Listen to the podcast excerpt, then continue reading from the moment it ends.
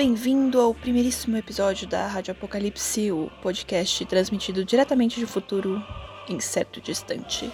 Talvez então distante, mas eu não vou falar quando pra não alterar aquelas coisas de linha temporal, sabe? Enfim, eu sou a. E. Mas você pode me chamar de. sei lá. Chama do que você quiser. Você provavelmente nunca vai cruzar comigo e se cruzar não vai me reconhecer. E se reconhecer quer dizer que você já me conhece e sabe meu nome, então você vai saber meu nome para me chamar. Ou na verdade você tá me stalkeando e você descobriu meu nome e aí vai ser bem bizarro. Acho que no final você pode me chamar de, sei lá, só pra gente botar o um nome aqui, me chama de Dory, que eu acho que combina. Eu provavelmente vou esquecer de gravar esse podcast e, enfim, nunca mais vou fazer isso na minha vida, então, sei lá. Acho que é bem cabível. Bom, falando do programa mesmo, eu vou fazer aquele clássico, né? Uns quadros aleatórios, eu falo umas merdas e quem gostar, gostou. Quem não gostar, sinta-se livre para descobrir meu endereço e mandar um cocô pelo correio. Mas chega de enrolação e vamos para o primeiro quadro do programa: Respondendo Perguntas no Yahoo, onde leremos e tentaremos responder os mais relevantes questionamentos da humanidade. Roda a vinheta. As perguntas que ninguém quer saber. As respostas que poucos ousam ler. Ao vivo, na Rádio Apocalipse, com a jornalista Dori. Vamos à primeira pergunta do Yahoo. É, eu cliquei na aba de gravidez e maternidade, fui surpreendida e escolhi essa, esse questionamento aqui. O que acham do nome Enzo Severino? Vamos responder essa alma perdida? Querida Anônima, o nome Enzo Severino é muito ruim. Não por causa de Severino, mas por causa de Enzo. É só isso. Essa seria a minha resposta. Mas vamos ver outras respostas aqui. A primeira resposta é do porteiro de hospício, que é número 7 no Yahoo. Muito bom. Ele diz: Não maltrate esse inocente. Depois a Sarra Dorá diz: Tira o Severino que fica bom. Discordo, Sara. Lívia diz: dois nomes horrorosos. Se seu objetivo é fazer a criança crescer revoltada, a combinação é ideal. Eu gostei do comentário do Gabriel Lin. Acho feio, para ser sincero. Boa tarde. Eu achei muito educado, na verdade. É tipo, para ser sincero, eu acho feio. Não quero te ofender. E termina com boa tarde. Eu achei muito gentleman. E só para não dizer que a gente só leu o comentário negativo, tem do I love Jesus, está vivo. Sem ponto, sem vírgula, sem nada, tipo uma frase só. Ele diz: Gostei, é lindo esse nome, beijo. Agora para a próxima pergunta. É, também um anônimo, é claro. Ninguém queria fazer essa pergunta botando o próprio nome. É, qual a maneira certa, entre parênteses, higiênica, de limpar a bunda? O método frente para trás, repetidas vezes até sair limpo, não funciona. O meio, entre parênteses, brioco, continua sujo.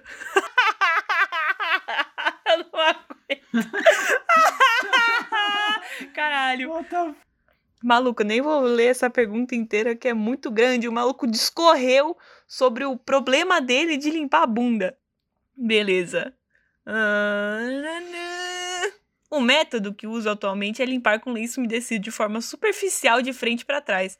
Quando vejo que só no meio que tá sujo, enfio pouca coisa do dedo cara, de método superficial você já tá fazendo errado, né? Porque você não vai passar o lencinho direito que a bosta não vai estar tá lá ainda, né? Então, tipo assim, você está fazendo o método mais errado possível.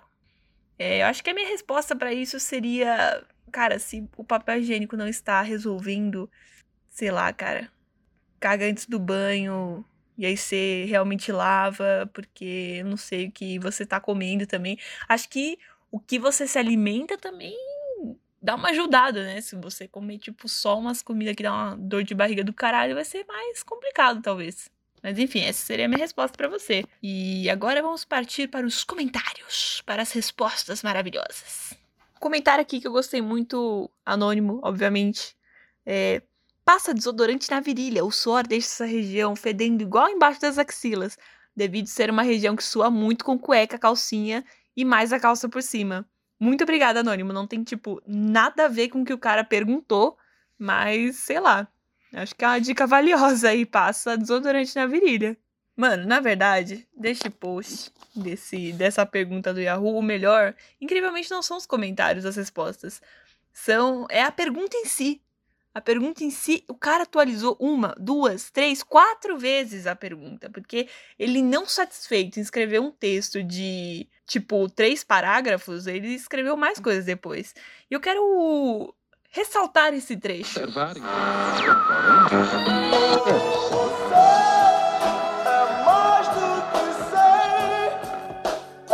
A Rádio Apocalipse pede desculpas pela interferência. Agradecemos a compreensão. É isso aí, você sobreviveu ao nosso primeiro quadro. Confesso que quando eu gravei esse quadro, eu não tinha ideia de quanto eu ia aprender. O Yahoo, como sempre, sendo relevante, atual, trazendo que a escola nunca quis te ensinar, porque o conhecimento, ah, o conhecimento ele é poder, e o poder é vantagem. E a vantagem é que você pode dizer coisas absurdas para as pessoas, e quando elas te perguntam, nossa, mas onde você ouviu isso? Você pode dizer, eu ouvi num podcast. Um podcast aí super renomado, porque eu sou muito cuidadosa com a fonte da minha informação. Enfim, antes do próximo quadro, eu queria deixar um pensamento aqui com vocês. Quiçá um apelo. Seria o nome mais propício. E esse apelo é: parem de respirar.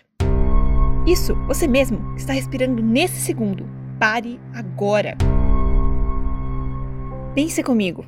O planeta tem uma quantidade limitada de ar e o ar limpo com oxigênio, que é o que a gente precisa para viver, está cada vez mais escasso devido à poluição do arroto das vacas, carros e indústrias. Nós sabemos que não podemos parar nada disso, então temos que achar uma solução por conta própria, como cidadãos desse lindo planeta chamado Terra. Se cada um de nós prender a respiração por 10 segundos, com intervalos de um minuto para evitar desmaiar, cada pessoa estará economizando 504 mil litros de ar por ano.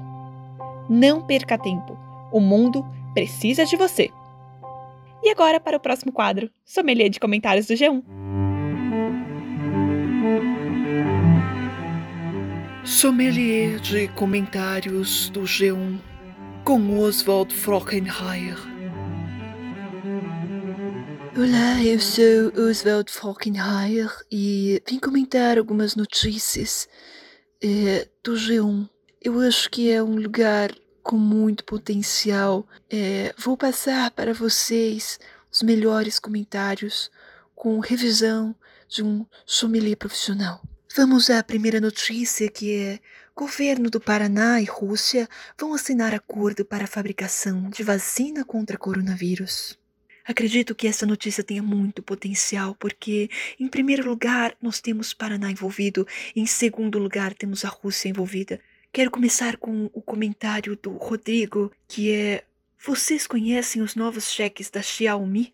Os Mi Cheques? Pozoloide à prova.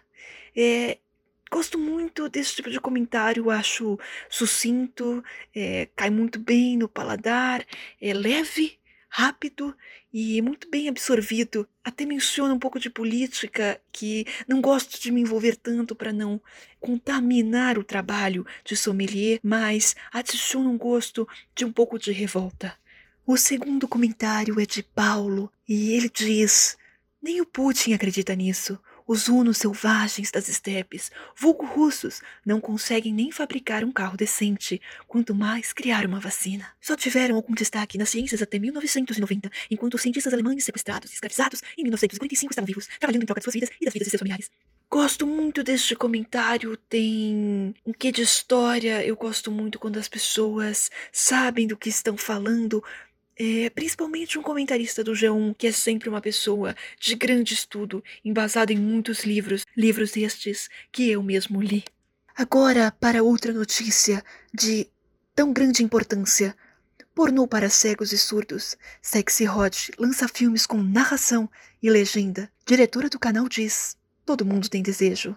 Sobre essa notícia, eu resolvi ler o comentário do meu querido Paulo. É, já é um grandíssimo comentarista há muitos anos do G1, muito renomado internacionalmente. Paulo diz um comentário super relevante à notícia que vou lê-lo agora do jeito mais interpretativo que posso. Paulo diz: legenda do filme. Tirou, colocou, tirou, colocou, tirou, colocou. Ela geme, tirou, colocou, tirou, colocou, tirou, colocou. Muito obrigada, Paulo. Essa é uma grande contribuição e eu acho que esse comentário ele tem um toque ácido, é quase uma sátira à notícia, mas acho que no fundo Paulo apoia as medidas inclusivas que todos nós deveríamos apoiar. Muito obrigada, Paulo. Esse foi um comentário delicioso para finalizar a noite. Pode acompanhar uma notícia da R7.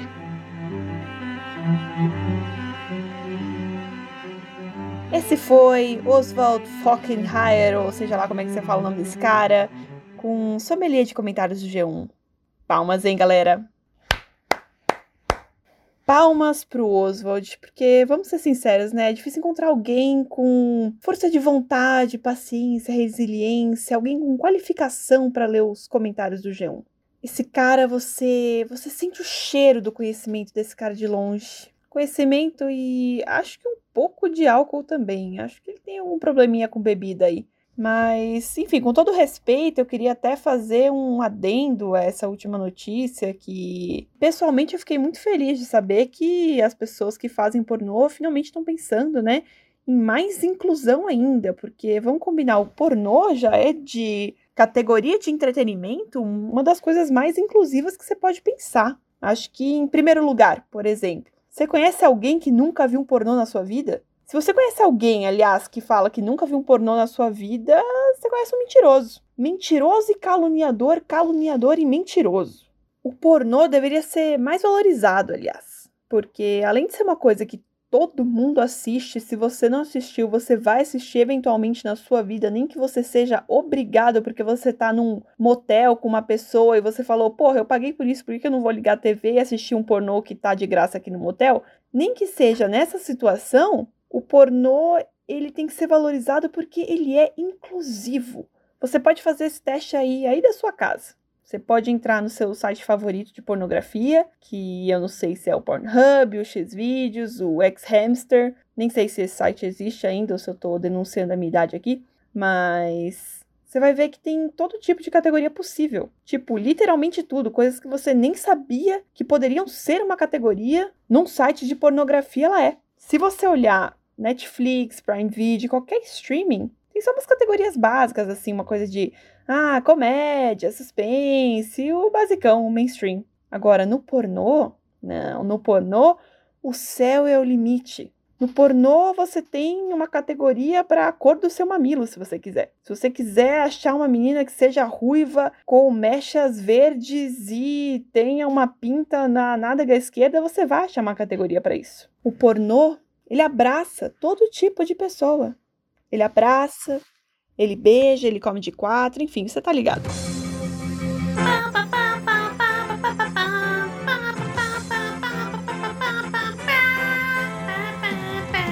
Anúncio urgente com o camarada Satchel. Good evening, ladies and gentlemen. Olá, eu sou o camarada Sasha e hoje vou anunciar as grandes notícias. Primeiro, não como seu coleguinha. Carne humana pode te deixar maluco. Ou pior, comunista. Second, in less news, please clean up after your dog. Segunda e última notícia. Por favor, mantenha seu cachorro limpo. It's apocalypse, but we still human. É o apocalipse e ele pode ser seu almoço amanhã. Nós agradecemos a atenção. De volta à programação normal. Desculpa a interrupção aí, gente, para vocês que não estão acostumados, depois do apocalipse a Rússia meio que dominou o mundo, então, vez ou outra a gente escuta essa linda mensagem do camarada Satchel, que aliás é um queridíssimo do programa, grande ouvinte, até porque não tem muitas opções. Queria aproveitar para falar que esse episódio é patrocinado pelo Salgadinho É o Machisto. Nós vamos para um rápido intervalo e já voltamos. Cansado dos salgadinhos tradicionais cheios de frescura e sabores como salsa e cebola ou patê de fígado de ganso? Não sofra mais. Chegou É o Machisto, o salgadinho para você, sem mimimis, nos sabores bacon com cerveja e frango com batata doce. Hum, oh yeah. Mais gostoso do que bater uma com o brother no sigilo. O salgadinho É o Machisto foi testado e aprovado por celebridades como Dan Bilzerian, Harvey Weinstein, Netinho de Paula e esse cara que encontramos na rua. Eu amo El Machistos. Finalmente sou másculo e atraente. compre já o seu. É isso aí, minha gente. Eu já garanti o meu.